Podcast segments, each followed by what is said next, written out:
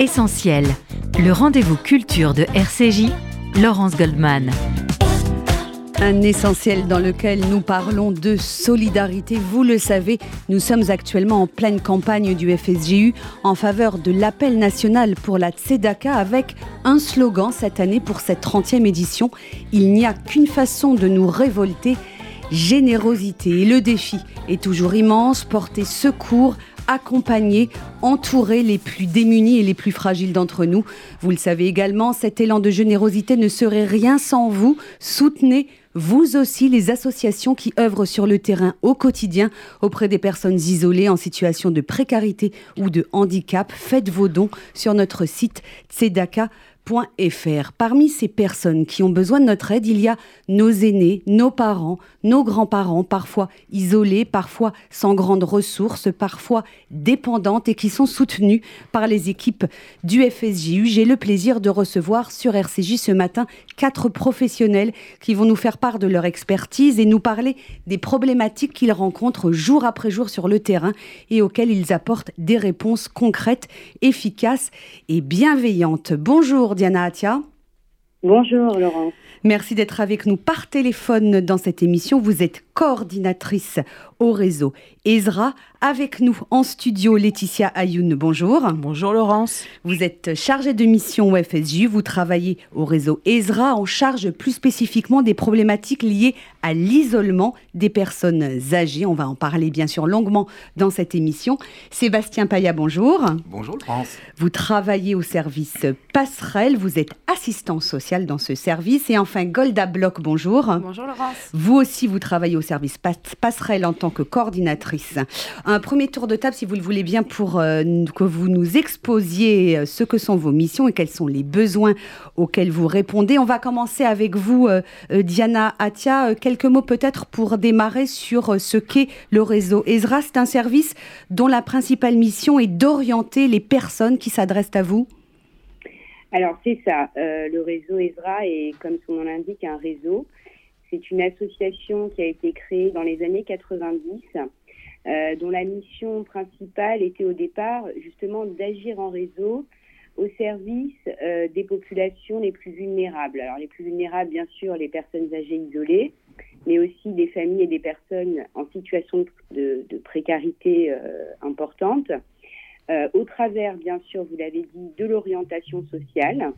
Euh, mais aussi euh, un travail qu'on met en place de coordination avec tous les acteurs qui agissent sur le terrain. C'est-à-dire que nous sommes en lien avec les personnes, mais nous sommes surtout en lien avec les partenaires associatifs qui agissent pour ces personnes. Et les personnes qui arrivent, en tout cas au réseau ESRA, euh, par le biais d'un appel téléphonique, nous les orientons vers le partenaire le plus adapté à sa demande. Voilà, donc ça c'est une des missions. La deuxième, effectivement, c'est euh, la formation des bénévoles, parce que nous avons au réseau ESRA un noyau de bénévoles important, euh, à qui s'associent aussi les bénévoles des associations partenaires que nous formons en fait tout au long de l'année et à qui nous proposons un programme de formation dédié en lien avec leur mission, soit de lien social, soit d'accompagnement à la précarité. Voilà, donc euh, on va parler un peu plus aujourd'hui des programmes de lien social auprès des personnes âgées isolées. Oui, on va en parler. C'est euh, important de préciser un peu les missions globales euh, du réseau ESRA. Oui, on, va en parler plus longuement avec Laetitia Youn, mais Diana Atia, auparavant, quels sont les besoins et les problématiques des personnes âgées qui arrivent dans votre service? C'est une population aux besoins spécifiques en raison de son âge, mais finalement qui rencontre aussi peut-être les mêmes difficultés que la population en général? Alors oui, euh, c'est un peu, euh, disons que c'est des problématiques qui sont multiples. Euh, vous avez les problématiques qui sont liées à l'isolement, qui est un grand mot, hein, l'isolement social. Mmh. L'isolement social, ça peut être en lien avec une fragilité physique, une perte, une perte d'autonomie, de, une rupture familiale, mais auquel s'associent aussi des, des, des, problèmes euh, en lien avec la précarité financière. Surtout actuellement, euh, mm. euh, où on est un peu en situation, entre guillemets, de crise économique sans parler de la situation sanitaire Covid qui a beaucoup fragilisé ces personnes, qui en fait cumule de multiples problématiques sociales, médicales, souvent familiales. et nous, justement, grâce à un certain nombre de dispositifs, on essaye de répondre au moins, au moins à la partie lien social, en tout cas. Il y a aujourd'hui, euh, Diana Atia, dans notre communauté, des, personnes âgées qui sont dans une situation de précarité, voire de pauvreté, qui vivent en dessous du seuil de pauvreté. Oui. C'est une réalité. Aujourd'hui, il faut imaginer que euh, une retraite moyenne d'une personne âgée qui n'a pas nécessairement travaillé, ou en tout cas d'une femme qui n'a pas nécessairement travaillé, qui a, qui a, élevé ses enfants, euh, aujourd'hui, euh, ce qu'on appelle l'allocation euh, solidarité personnes âgées, elle est, elle est de 900 euros. Donc aujourd'hui, pour vivre avec 900 euros quand il faut payer des charges courantes et manger, c'est très difficile. du coup, bah, il y a une incidence et un impact très important sur le quotidien parce qu'on peut moins aller à l'extérieur, on peut moins avoir accès à la culture, on s'alimente moins bien, mmh. on cumule des charges, on cumule des dettes. Euh, ce qui est encore plus anxiogène pour une personne qui est déjà fragilisée par la vie. Euh, combien de personnes aujourd'hui sont aidées, accompagnées par le réseau ESRA Alors aujourd'hui, on peut estimer à 180 personnes. Personnes âgées. Hein. Personnes âgées sur mm. l'île de France qui sont en lien direct avec le réseau ESRA et qui bénéficient des programmes de lien social dont on va vous parler après. Mm. Quel âge en moyenne ont ces personnes que vous aidez? Quand on parle de personnes âgées, ça, ça, commence à, quel âge? Aujourd'hui, notre critère, c'est plus vraiment l'âge. Mhm. Euh, c'est plutôt le sentiment d'isolement. Parce que l'isolement, c'est aussi et beaucoup un sentiment. Euh, bah, euh, on dit qu'une personne, à partir de l'âge de la retraite, elle est considérée comme une personne âgée. Mais vous avez aujourd'hui sur notre territoire des personnes qui sont âgées de 80 ans et qui se sentent pas nécessairement isolées. Et vous avez aussi des personnes qui ont euh, moins de 60 ans et qui peuvent être touchées vraiment par des problématiques euh, euh, du grand âge, c'est-à-dire des problèmes en lien avec une perte d'autonomie à cause d'une maladie, une problématique d'isolement parce que justement la précarité isole aussi.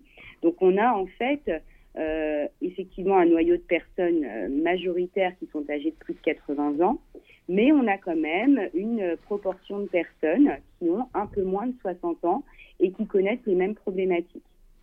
Euh, merci euh, Diana Atia pour, ces précisions. Vous restez euh, en ligne avec nous peut-être. je, me tourne vers vous, Sébastien Paya. Vous, vous, aviez envie de réagir à ce que disait Diana. Vous êtes assistant social au service Passerelle. Alors c'est un programme qui s'adresse à des personnes âgées, mais avec une particularité. Je vous laisse nous l'expliquer et après revenir sur cette, cette question de l'âge, parce que j'ai un peu... vous avez dit non, c'est à partir de 60 ans. Non, oui, tout à fait. Alors d'abord euh, euh, le service Passerelle. Alors Passerelle est un programme euh, d'écoute et d'orientation destiné aux survivants de la Shoah. qui a été créé maintenant, on fête les 20 ans de Passerelle d'ailleurs cette année. alors, survivants de la Shoah, ça concerne les personnes qui ont vécu l'occupation en Europe occupée. et on est aussi à l'écoute de leurs enfants, ce que nous, on appelle plus communément les secondes générations. Euh, pour revenir sur euh, la personne âgée, euh, c'est vrai que c'est un, une question intéressante puisque en France, on estime qu'on devient une personne âgée à partir de 60 ans. Ce qui veut dire qu'à partir de 60 ans, on dépend des dispositifs qui sont liés à la politique sociale de la personne âgée. Voilà.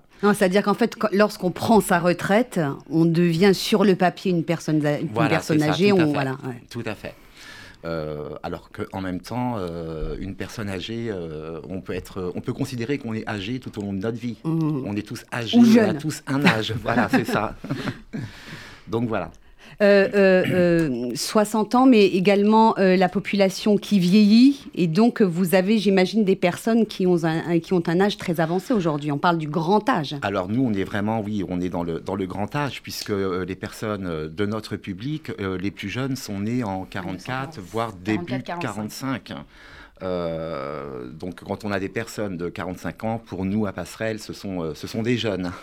Euh, Golda Block, les bénéficiaires du service Passerelle, ils ont donc un profil spécifique. Est-ce que ça génère des besoins spécifiques car ils ont une histoire et un vécu particulier?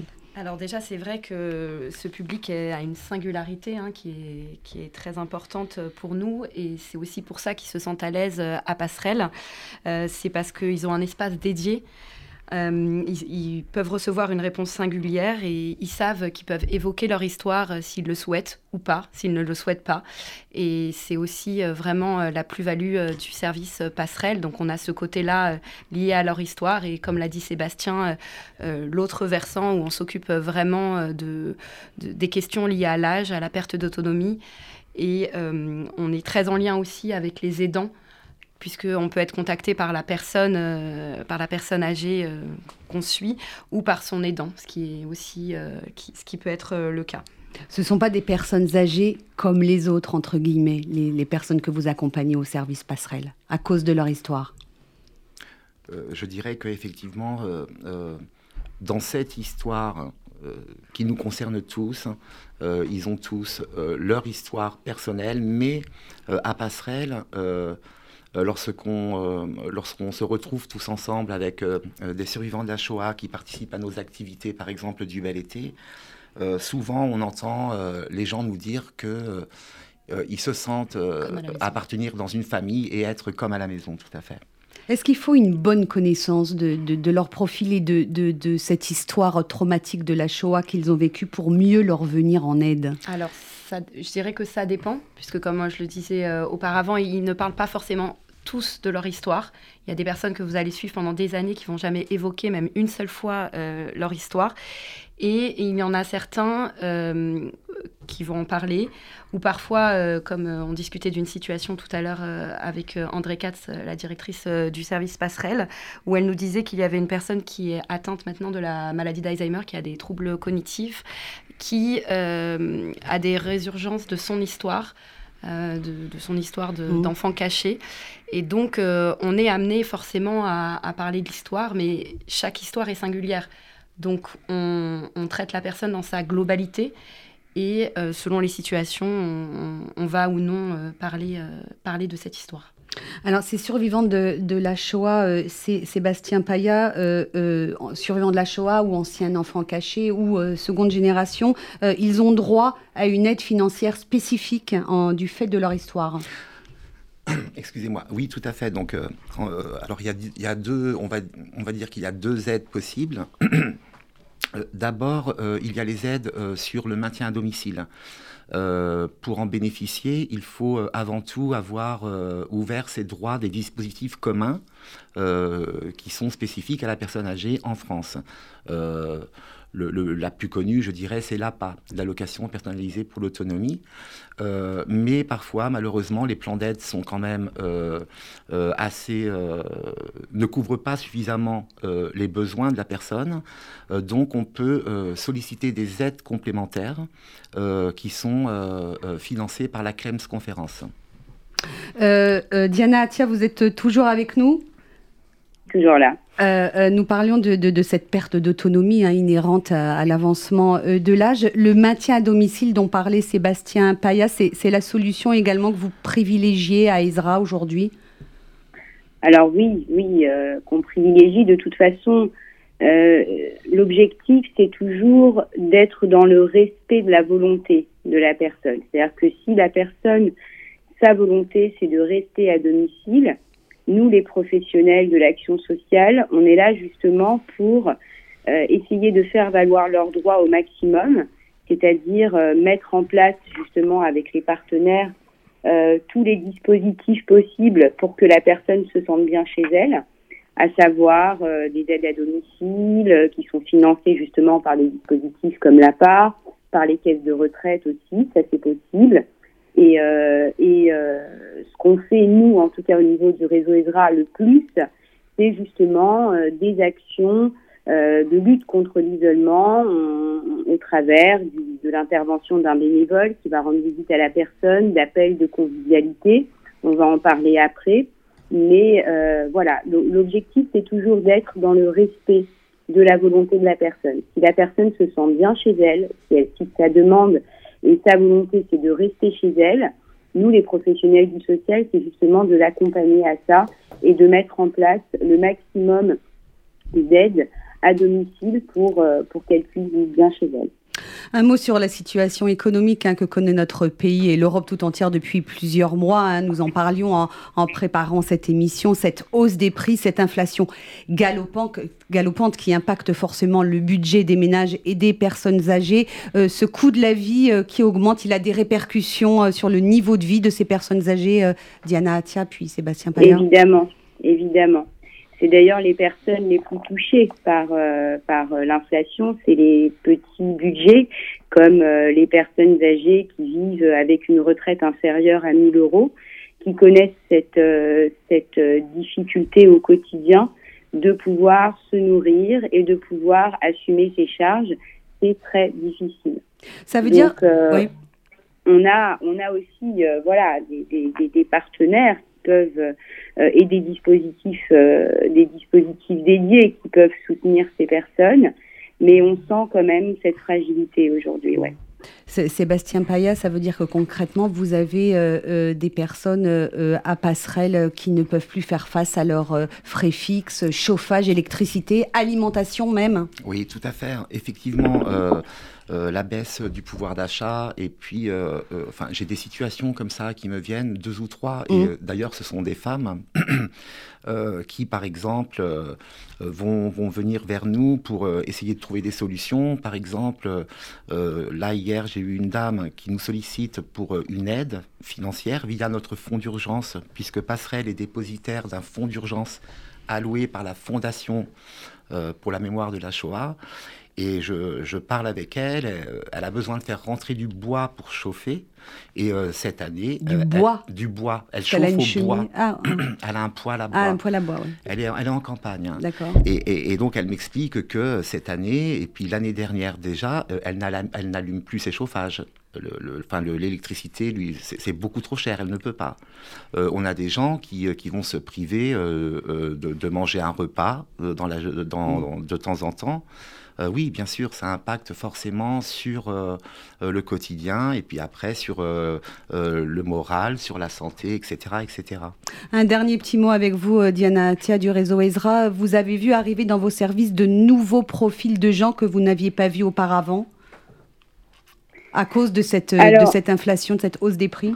Il y a cette inflation, mais euh, il, y a aussi, euh, il y a aussi tout ce qu'ont pu subir l'ensemble de la population mondiale, européenne, française de la crise sanitaire Covid, qui les a beaucoup fragilisés déjà euh, avant même cette crise économique, qui les a rendus beaucoup plus anxieux qui par rapport à leur santé, par rapport à leur sortie vers l'extérieur, et qui les a en fait davantage isolés. Donc moi, ce que je constate effectivement, c'est des personnes qui sont en réalité de plus en plus fragilisées par cette, euh, par ce cumul de, crises. Euh, et euh, voilà, nous en tout cas, association, on est là pour essayer de mettre en place et de proposer un maximum d'actions et de dispositifs qui répondent à, à ce besoin important de lien social, parce que c'est aussi beaucoup un repère pour eux. Euh, Laetitia Youn, je me, tourne vers vous à présent, puisque vous êtes en charge euh, spécifiquement de, ces sujets, euh, maintien du lien social, lutte contre l'isolement pour ces personnes âgées. Tout d'abord, quel est le constat Pour, pour quelles raisons ces personnes âgées sont isolées? Alors, j'imagine qu'il y a des veufs et des veuves peut-être davantage même Alors, il n'y a pas que des veufs et des veuves, il y a aussi des personnes qui ne se sont jamais mariées. L'isolement, c'est pas vraiment. On peut être très isolé et avoir quand même des enfants qui ont fait ça leur alia, ou alors des enfants qui sont sur-sollicités et du coup qui nous appellent pour euh, qu'on les soulage un peu. Euh, et puis, il y a l'isolement euh, dû aussi, comme le disait Diana Atia, par, par rapport à la crise sanitaire, qui ont fait que les personnes ne sortent plus de chez elles parce que bah, parce qu'elles sont elles ont développé un sentiment d'oxygène, elles sont handicapées ou alors elles sont malades ou n'ont carrément pas les moyens de faire quelque chose. Donc, enfin, du coup, le lien social est rompu. Et le réseau Ezra est parfois leur seul lien avec l'extérieur. Et leur seul coup de fil du, mois ou de la semaine. Ah, on va y venir un plus longuement dans la deuxième partie de cette émission, mais rapidement, Sébastien Paya et, Golda Bloch, le même constat pour ce qui est de, de l'isolement Oui, tout à fait. Oui. Est-ce que peut-être c'est peut-être une image qui est fausse, hein, mais peut-être que les, survivants de la Shoah, euh, du fait de leur histoire, ils ont moins de famille. Oui, alors c'est vrai que le constat euh, qu'on fait, c'est qu'il y en a, il y en a qui, il y a des histoires, euh, il y a beaucoup de personnes qui ont moins de famille. donc du fait, il y a cet isolement-là. Il y a un isolement qui est complémentaire aussi, qui chez nous, c'est l'isolement géographique. Euh, puisque donc euh, le service passerelle, on est sur tout le territoire national et on a également des régions qui sont dites orphelines euh, par rapport au, découpage du fonds social. Donc on peut avoir une personne qui va être au fin fond de la Vendée, donc sans communauté, sans, lien aussi, notamment avec le judaïsme. Donc ça va être nos bénévoles qui sont des écoutants téléphoniques qui vont être le seul lien avec aussi cette histoire. mais on a aussi des situations de personnes le même constat euh, qu'au réseau Esdras. Il y a beaucoup de personnes qui ont des enfants, quand elles en ont, avec lesquels elles ne sont pas forcément en lien. Euh, on a beaucoup d'histoires comme ça. Elles ne veulent pas déranger leurs enfants. Mmh. C'est compliqué, je préfère vous parler à vous. C'est des constats qu'on a, qu'on a assez fréquemment. On a des personnes qui sont isolées par rapport à leur dépendance. Euh, par rapport à leur état de santé. Et on a aussi donc des personnes voilà, qui sont veufs, veufs, et liées à leur histoire, qui n'ont pas de famille. Alors, on va marquer euh, une, une, pause musicale dans cette émission. J'en profite pour remercier Diana, Diana Atia d'avoir été en ligne avec nous. Merci beaucoup, Diana. Merci, Laurence. Merci à tous. Je rappelle que vous êtes coordinatrice au réseau Ezra. Un peu de musique, on se retrouve tout de suite après dans cet essentiel. Nous parlons ce matin de l'aide apportée par le réseau Ezra et le service passerelle aux personnes âgées de notre communauté. À tout de suite sur RCJ.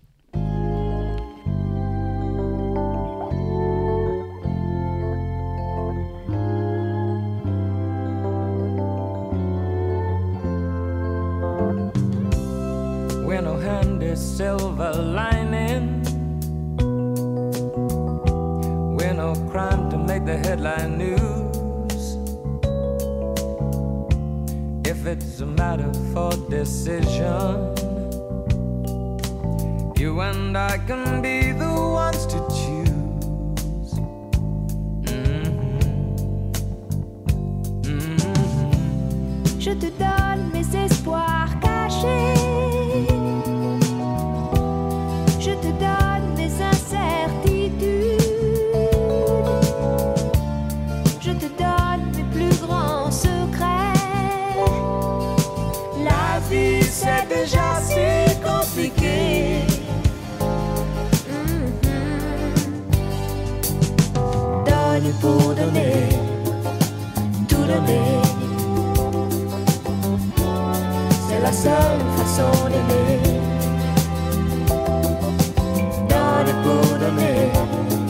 la seule façon de vivre. C'est la seule façon d'aimer. Pas la peine de vivre enfermé pas la peine de rester couché. Non, c'est pas la peine. Je te donne sans rien demander. La vie c'est déjà si compliqué.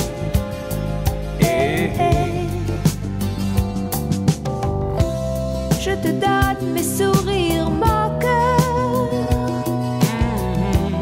Je te donne ma force, ma douceur. te donne des secrets fragiles. La vie, c'est déjà si difficile. Donner pour donner, tout donner. C'est la seule façon d'aimer. Donner pour donner, c'est la seule façon de vivre c'est la seule façon d'aimer. Oh, donner pour donner, te donner. Mm-hmm. C'est la seule façon d'aimer. Mm, donner pour donner, c'est la seule façon de vivre. c'est la seule façon d'aimer. Retour dans Essentiel sur RCJ. Nous parlons ce matin de la campagne nationale pour la Tzedaka un mois par an pendant lequel chacun se mobilise pour venir en aide aux plus fragiles et démunis d'entre nous sous l'égide du FSJU. Nous parlons donc ce matin des personnes âgées auxquelles le réseau ESRA et le service passerelle apportent une aide à la fois matérielle, sociale, mais aussi psychologique. Laetitia Ayoun, professionnelle au réseau ESRA, est avec nous dans ce studio. Golda Bloch et Sébastien Paya, également professionnels pour le service Passerelle qui s'occupe des survivants de la Shoah. Euh, parlons à présent rapidement euh, de l'aide que vous apportez à ces personnes âgées de notre communauté. De quelle manière se décline-t-elle et quels sont les dispositifs que vous avez mis en place, Laetitia Ayoun, pour le réseau ESRA donc, mis à part une aide sur le lien social, euh, les personnes peuvent avoir plusieurs problématiques et du coup, on travaille en réseau avec les, partenaires euh, associatifs, les institutions telles que de la communauté, telles que le CASIP, l'OSE, l'OPEJ, suivant les problématiques, et les associations caritatives qui viennent en relais. Euh, une personne dit qu'elle n'a plus rien dans son frigidaire. Mmh. On peut faire appel aux, associa aux, associations avec lesquelles nous travaillons pour justement leur livrer un repas de Shabbat, euh, un, un, repas au quotidien avec les repas sépia du CASIP. On a comme ça euh, voilà, des partenariats qui sont très importants au quotidien et qui font qu'on arrive la plupart du temps à trouver une solution. On ne laisse personne bah, de côté. Sébastien Paya au service passerelle, euh, quels sont les dispositifs qui existent et que vous gérez au bénéfice de ces personnes âgées? Alors moi, euh, à Passerelle, je, je, euh, je, suis axé beaucoup quand même sur le fonds d'urgence.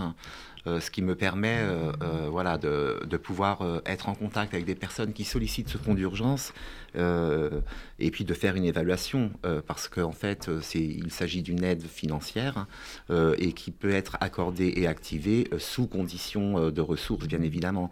Mais le fonds d'urgence c'est en quelque sorte souvent euh, l'arbre qui cache la forêt et c'est euh, aussi l'occasion à, à, chaque fois d'essayer de, de, comprendre la situation sociale, familiale euh, de la personne, savoir si elle est isolée, si elle est bien chez elle, si elle a ce qu'il lui faut mmh. pour son maintien à domicile, essayer de voir qui gravite autour d'elle euh, et, et, éventuellement de, de, savoir qui et de, de noter pour cette personne euh, d'avoir les références, les coordonnées d'une personne euh, euh, sur qui on peut compter et qui peut aussi être un relais. Ça peut être une assistante sociale de mairie ou ça peut être un voisin, ça peut être un membre de la famille, ça peut être le gardien, etc. etc.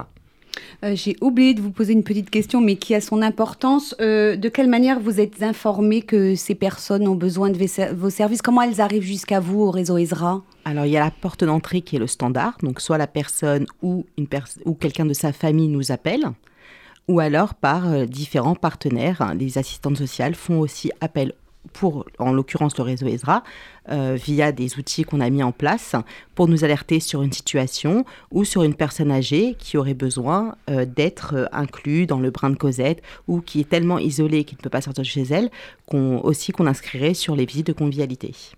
Un petit mot, Sébastien Paya, sur le kiosque solidaire que vous avez mis en place. Et là, c'est une aide concrète hein, que, que, vous apportez euh, oui, aux bénéficiaires de passerelle. Oui. Donc, en fait, euh, le kiosque solidaire est né maintenant. Il doit y avoir à peu près deux ans. Deux ans et demi. Deux oui. ans et demi. Euh, donc, c'est notre collègue, euh, Madame Soussan Alix, qui, euh, qui s'en occupe. Euh, je dirais comme ça, de façon assez générale, que l'objectif de ce kiosque, c'est avant tout euh, de permettre aux personnes euh, d'avoir à leur disposition des, des, prestataires et des services, mais surtout des, des prestataires de confiance, de confiance euh, puisque malheureusement, par le passé, on a eu des, des expériences assez tragiques avec des artisans qui, qui ont pu euh, euh, ou euh, d'une personne vulnérable. Hein. Donc c'est la particularité et c'est, je dirais, le, le, le, plus. Le cœur du métier, mais, coeur, ouais. mais, finalement, on s'est rendu compte que le kiosque, c'était plus que ça, puisqu'il y a eu plusieurs situations où, euh, en permettant d'ouvrir sa porte d'entrée à un, un, partenaire, enfin, un prestataire, on, on, on s'est rendu compte, c'était un peu les, les, yeux et les oreilles au domicile et ils nous ont mmh. rapporté des situations qui, finalement, socialement, étaient beaucoup plus compliqué, hein. compliqué et qui a fait qu'après on a pu prendre en charge la personne dans sa globalité sur d'autres problématiques. concrètement, pour les personnes qui nous écoutent, pour qu'on soit bien clair, une personne âgée a besoin d'un plombier ou d'un électricien, elle fait appel à ce kiosque solidaire et vous lui envoyez une personne de conscience, donc ça fait une traçabilité et elle, elle peut même vous faire remonter des informations sur la situation de la personne. Comment vous les avez trouvés, ces prestataires? C'est incroyable. Des, des, plombiers. C'est le travail d'Alix. Hein. C'est le travail d'Alix qui fait un travail formidable. et moi, si je peux rajouter, ce n'est pas qu'un plombier. Moi, j'ai moi-même une situation d'une dame qui, qui avait envie d'être belle, même si elle ne sortait plus de chez elle. Et j'ai fait appel à Madame Soussan pour qu'elle lui trouve un coiffeur un coiffeur, mm. pas simplement un coiffeur, mais qui, qui, va, qui est rentré en relation avec madame, qui a discuté avec elle, et ça lui a fait énormément de bien. Il y a plusieurs thématiques, notamment celle du bien-être. Voilà. Allez, on va parler maintenant euh, du maintien de ce lien social hein, qui est fondamental, une priorité hein, pour ces personnes qui vieillissent parfois très isolés. Nous allons parler des programmes mis en place par vos services, mais aussi des activités qui sont pensées et organisées spécialement pour nos aînés. Et pour illustrer euh, notre propos, on va écouter tout de suite un premier reportage autour du programme Brin de Cosette. Il a été mis en place en 2015 par le réseau ESRA pour rompre la solitude des personnes âgées. Créé en 2015 par le Fonds social juif unifié, le programme Brin de Cosette a pour but de rompre la solitude des personnes âgées isolées. Des bénévoles formés par le réseau Ezra les appellent et leur rendent visite régulièrement, un lien indispensable et une présence importante dans leur vie. Rencontre avec Hélène, bénéficiaire du réseau Ezra, Tamar, une bénévole, et Arié Flack, président de la Tzedaka. Il y a des moments durs quand même. Mais bon, j'arrive à les, à les transcender. Euh, comment, alors comment vous faites? Vous lisez, vous regardez la télé? Euh, Je lis pas mal. Mhm. Mais je trouve super, vous dites que moralement vous allez bien, c'est ça. Et d'ailleurs, à vous regarder, ah oui, oui, ça va. je vous trouve vraiment particulièrement en forme et en beauté aujourd'hui. Ah oui, non, mais je, suis en forme, je veux dire. Euh. Et les bijoux, ça continue Vous fabriquez un petit peu Oui, continue à en faire. Bonjour. C'est Hélène. Flack. Enchantée. Bonjour, je vous ai amené un petit bouquet aujourd'hui. C'est adorable. Voilà, vous m'autorisez à vous appeler Hélène. J'ai ma fille qui s'appelle Elena. Donc, euh, Moi, ça, aurait dû être Elena aussi. Ça aurait dû être Elena Bon, Hélène, c'est parfait quand même. Bonjour. Bonjour Arié, comment allez-vous? Bonjour Tamar, c'est un plaisir de vous voir. Un plaisir pour moi aussi, une très grande surprise, très agréable surprise. Bah oui, en fait, vous savez, la, présidence de la Tzedaka et la campagne de la Tzedaka, c'est d'abord et avant tout de, rendre visite à nos bénévoles euh, mhm. qui, qui, dans toute la France, euh, s'occupent des personnes qui en ont besoin. Et je sais que vous faites un travail formidable avec Hélène. Mais écoutez, ça, c'est, c'était, j'ai, échangé quelques mots avec, euh, avec Tamar, mhm. euh, qui euh, donc vous en visite. donc c'est, c'est quoi? C'est toutes les semaines, Toutes les trois semaines? D'accord. Moi, ça m'apporte beaucoup. C'est sécurisant de savoir qu'on va voir quelqu'un régulièrement. C'est sécurisant de savoir que c'est Tamar, parce que je ne sais pas que ça donnera avec quelqu'un d'autre, soyons clairs? Pourquoi j'ai voulu faire du bénévolat? C'est une, grande question. Je me suis dit, je m'intéresse à d'autres gens, je veux savoir si je peux aider euh, d'autres personnes. J'ai toujours aimé des gens plutôt âgés. Euh, je comprends l'isolement, que ça doit être très dur. Et euh, il y a quatre ans, j'ai donc demandé au président du Moaden, la synagogue à laquelle j'appartiens, s'il y avait des personnes à visiter. Et Gabi Ben Simon m'a dit va chez Ezra. Euh, Ezra veut bien dire ce que ça veut dire aider. Je parle un peu l'hébreu, l'ivrite. Et voilà comment je suis arrivée chez Ezra. Euh, la première chose que je regarde, c'est est-ce que tout va bien, est-ce que l'appartement est rangé, propre? En fait, est-ce que c'est comme la dernière fois? Si je devais constater une dégradation, que ce soit personnelle sur la personne ou dans l'appartement, je m'inquiéterais et euh, j'en ferai part. Il n'y a pas de tzedaka sans les bénévoles qui euh, l'apportent. Et notre rôle, c'est de rendre service, c'est d'aider. En fait, c'est le moment où la tzedaka, c'est du concret on touche du doigt exactement ce pourquoi on s'est mobilisé, ce pourquoi on est bénévole, ce pourquoi le président, qui est un bénévole comme les autres, hein, simplement, vous le voyez à l'image, mais euh, derrière le président, il y a des centaines de bénévoles qui, dans toute la France, se mobilisent.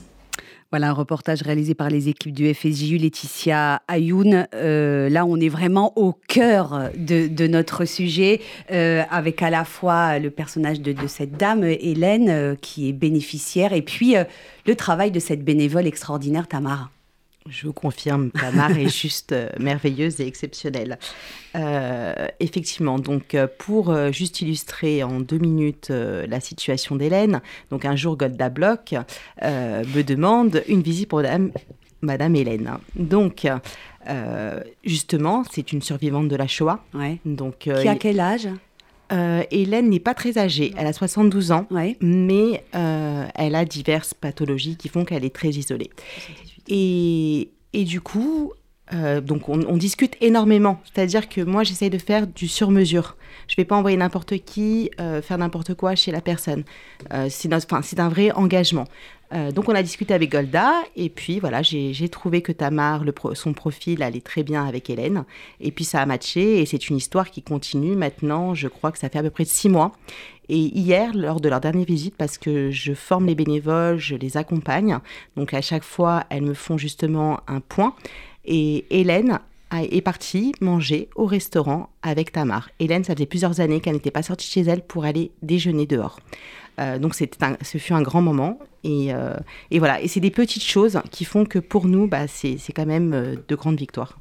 C'est ce qu'on disait pour les, prestataires du kiosque solidaire. Euh, euh, c'est aussi un moyen pour vous de savoir comment se passe au quotidien la vie de ces personnes âgées que vous suivez. Vous alertez éventuellement Justement, donc le brin Elle dit qu'elle ouvre le frigidaire pour. Euh, Déjà, quand la personne, lors d'une visite de convivialité, quand la bénévole se rend chez la bénéficiaire, elle regarde si tout va bien. C'est un peu une veille sociale. Mhm. Donc, si l'appartement est en désordre, si madame ou monsieur a du mal à parler, euh, si elle, euh, il peut avoir aussi des problèmes cognitifs, s'il n'est pas cohérent. Moi, ça m'est arrivé. Du coup, on alerte si la personne a une assistante sociale ou alors un référent.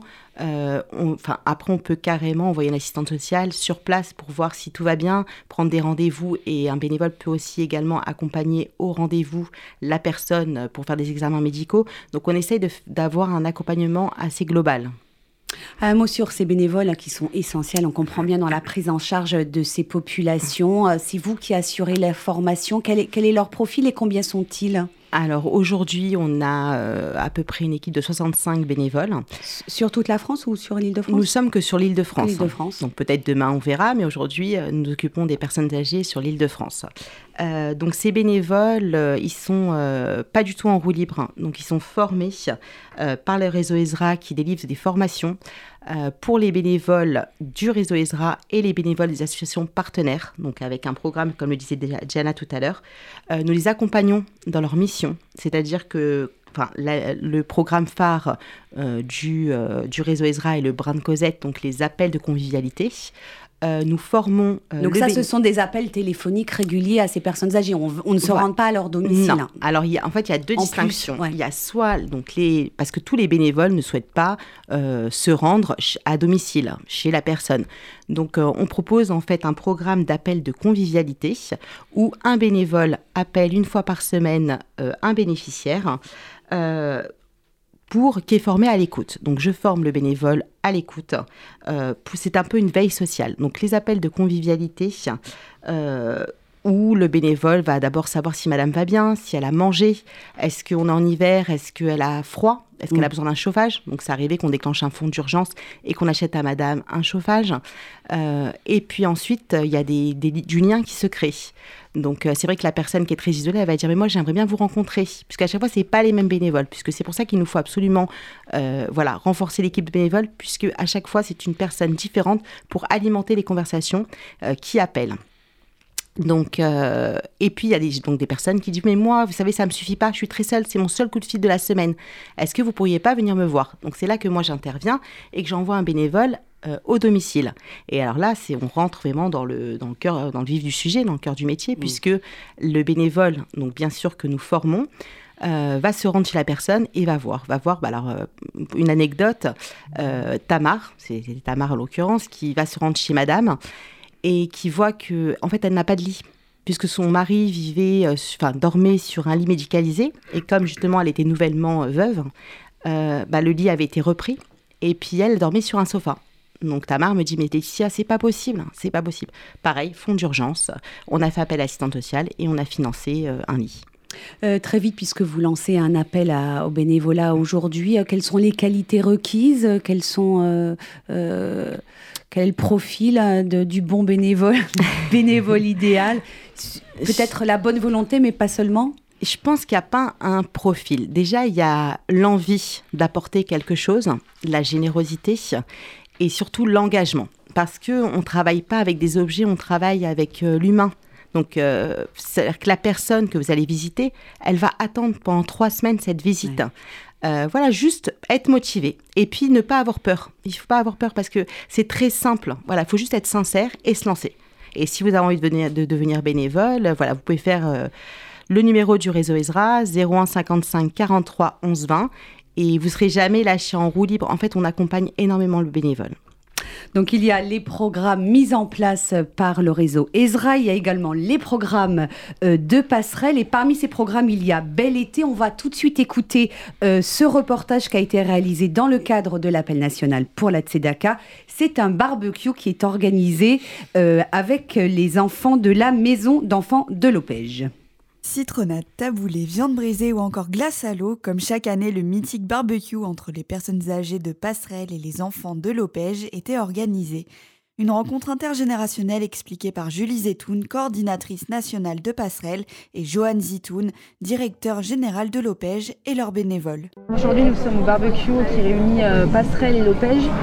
D'où, euh, comment est née cette idée? Qui réunit, euh, je dirais, passerelle, service du Fonds social juif unifié, très important, et effectivement euh, un service de l'Opège qui est la maison d'enfants de Rueil-Malmaison. On a eu l'idée d'être accueillis dans un grand jardin, mais dans un endroit qui ait du sens, et c'est comme ça qu'est venue l'idée d'être accueillis euh, dans une maison d'enfants dont l'histoire, les origines de l'institution avaient directement euh, un lien avec l'histoire des personnes que nous accompagnons à Passerelle. C'est une maison d'enfants qui est née euh, suite aux, enfants qu'il a fallu sauver pendant la guerre pour les accueillir euh, après la guerre.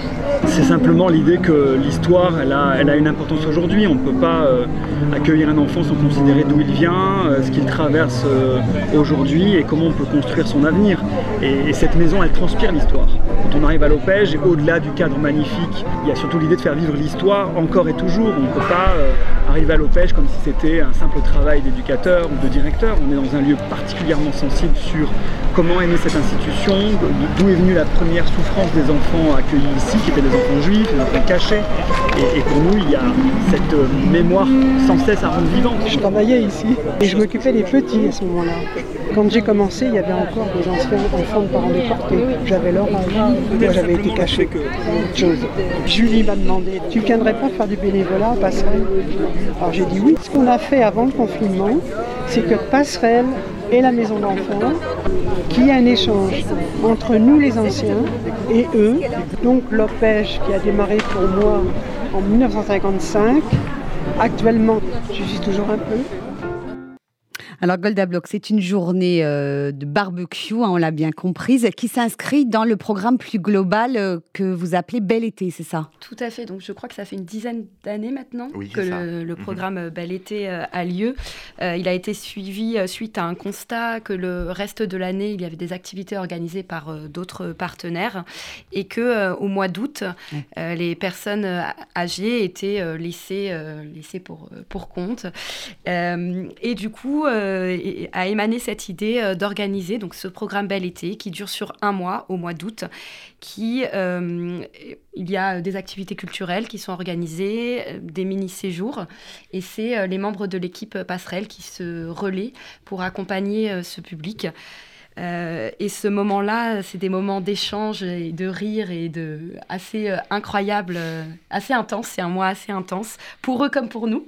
Exactement. Euh, donc déjà, c'est bon, une préparation en amont qui est assez importante, mais au moment où on le vit, on, on vit un peu des moments incroyables. Et comme on le disait tout à l'heure, les personnes à- de notre public aiment beaucoup ce programme parce que, encore une fois, elles se sentent comme à la maison. Elles savent que les personnes qui participent au programme sont, ont la même histoire dans la petite histoire, dans la grande histoire. Et donc, il y a comme ça des, des amitiés euh, qui se créent, et parfois même des couples euh, à bel été. Euh, donc, voilà. Combien mais- de personnes, par exemple, ont participé à cette journée que nous venons d'entendre là dans le... dans le- 60, euh, Soixantaine de personnes. 70 cette année, sans compter les enfants que les gens de notre public.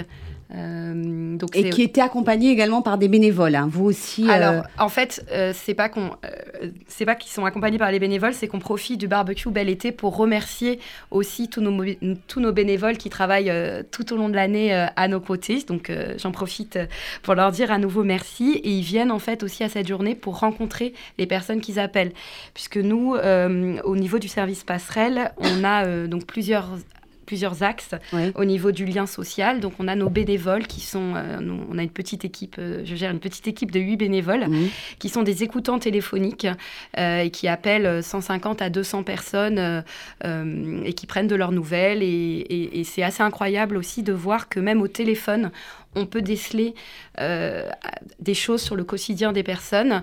Euh, ça me fait un peu penser à, un échange que j'ai eu avec notre bénévole René euh, ces derniers jours, qui, dans son compte rendu, me notait quelques incohérences d'une personne avec lesquelles elle est souvent en lien, et ce qui nous fait un peu euh, voilà, tiquer sur le fait qu'elle est peut-être en train d'avoir euh, des pertes cognitives, et ça nous permet d'avoir une veille et de savoir que nous, derrière, on doit enclencher euh, euh, tout un suivi, vérifier Alors, comment ça se passe, par exemple? Donc, vous, cette Alors- personne, elle semble avoir des troubles cognitifs. Vous êtes alerté. Alors, on est, on est alerté. Donc, si on est en contact avec un membre de la famille, on va prendre contact avec euh, un aidant pour, pour échanger avec la personne, voir s'ils ont remarqué un petit peu des, des troubles auprès de, de leurs parents.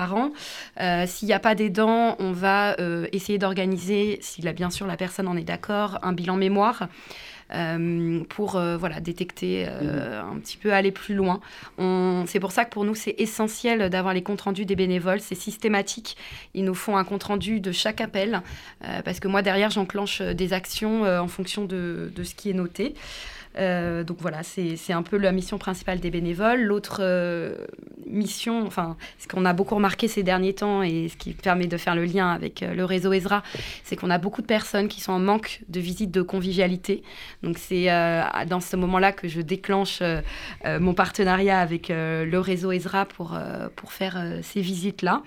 On a aussi, donc, euh, comme passerelle, on est sur tout le territoire euh, national. Il y a quand même aussi du lien social euh, le reste de l'année euh, dans d'autres délégations. On a par exemple un, un atelier yiddish musical à Nice qui. Qui a réuni la dernière fois plus de 17 personnes euh, qui se sont mis à chanter en yiddish euh, et c'était euh, on, on ressentait à travers la vidéo une énergie incroyable. On a aussi des ateliers écriture, d'écriture. Voilà, il se passe un peu des choses qui sont essaimées partout sur Passerelle. Et on, on essaye aussi de travailler euh, parfois sur euh, des petits euh, programmes. On a fait l'année dernière, par exemple, pour Hanouka, avec la jeunesse, une petite mission intergénérationnelle pour ramener la lumière dans le domicile des personnes qui ne peuvent pas se déplacer, Mhm. allumer avec eux les bougies. C'était une façon pour nous de, de leur rendre visite et de pouvoir les, les réunir. Il y a eu ici, euh, il n'y a pas très longtemps, euh, une après-midi festive. Voilà, on entendait de la musique. euh, Ça, c'était organisé par Passerelle. C'était organisé par Passerelle. Euh, avant le Covid, c'était organisé euh, tous les ans. Et là, c'était la première année depuis trois ans qu'on a pu le faire. Donc, c'était un goûter de retrouvailles qui a réuni aussi euh, 60 personnes. Mhm. Où euh, notre euh, service civique, euh, enfin le service civique, Les jeunes en euh, service Léo, civique, ouais. Léo euh, a réalisé le film de, de Bel Été, donc il réunit euh, toutes les photos. Le plus dur, c'est de choisir lesquelles. Il a mis de la musique derrière et il a fait un, un- on a fait un petit film et un goûter où ils ont ramené euh, du strudel, euh, euh, du gâteau au fromage blanc. Il y avait énormément de gâteaux et contre toute attente, ils ont tout terminé. Euh, Bah, signe de bonne santé, j'ai envie de voilà, dire. et donc euh, ils étaient ravis euh, de cette journée. Laetitia Youn, vous voulez rajouter un mot? Nous avons aussi au réseau Ezra des après-midi festives où les bénévoles rencontrent les bénéficiaires qu'ils ont au téléphone ou en visite. Euh, les après-midi festives, ça peut être sur plusieurs thèmes, soit carrément on met de la musique, euh, on fait appel à des chanteurs, ou alors ça peut être des ateliers de parole. Ça fait beaucoup de bien aux personnes âgées de parler. Euh, ou la, la dernière fois, c'est un atelier floral. Et la, la valeur ajoutée, en fait, la plus-value de ce, de ce programme, c'est que le réseau euh, paye les taxis. Donc, c'est ce, qui a- c'est ce qui coûte le plus cher, en fait, dans le budget. Euh, on va chercher la personne chez elle on l'amène au réseau, donc au FSJU et on la ramène. Et sans ce taxi, la personne ne descend pas de chez elle. Elle n'est pas capable de se déplacer seule. Donc c'est ce qui fait qu'on a du succès et que, que les personnes bah, veulent de plus en plus nous rejoindre. Alors on arrive au terme de cette émission. Merci infiniment les uns les autres d'être venus nous parler de votre travail auprès des personnes âgées. On va peut-être donner rapidement le numéro de téléphone du réseau Ezra auquel on peut vous appeler euh, Laetitia Ayoun. Donc c'est le 01 55 43 11 20. Passerelle, Golda et Alors, Sébastien. Passerelle, c'est le 0800 39 45 00. Et ce sont des personnes qui, euh, qui les orientent, les écoutent, j'imagine, euh, lorsqu'on les, lorsqu'on les appelle. hein. C'est nous qui répondons au nous qui répondons ça, voilà, c'est nous qui répondons. Merci encore infiniment d'être venu nous voir sur euh, le plateau de RCJ. Cette campagne du FSJU en faveur de l'appel national pour la Tzedaka se poursuit jusqu'à la mi-décembre. Vous qui nous écoutez, vous pouvez également participer à cet élan de solidarité et de générosité en faisant vos dons sur notre site tzedaka.fr. Restez avec nous sur RCJ. Dans un instant, vous retrouvez Rudy Saada et l'ensemble de la rédaction pour le journal de la mi-journée. Excellente journée à tous à l'écoute de nos programmes.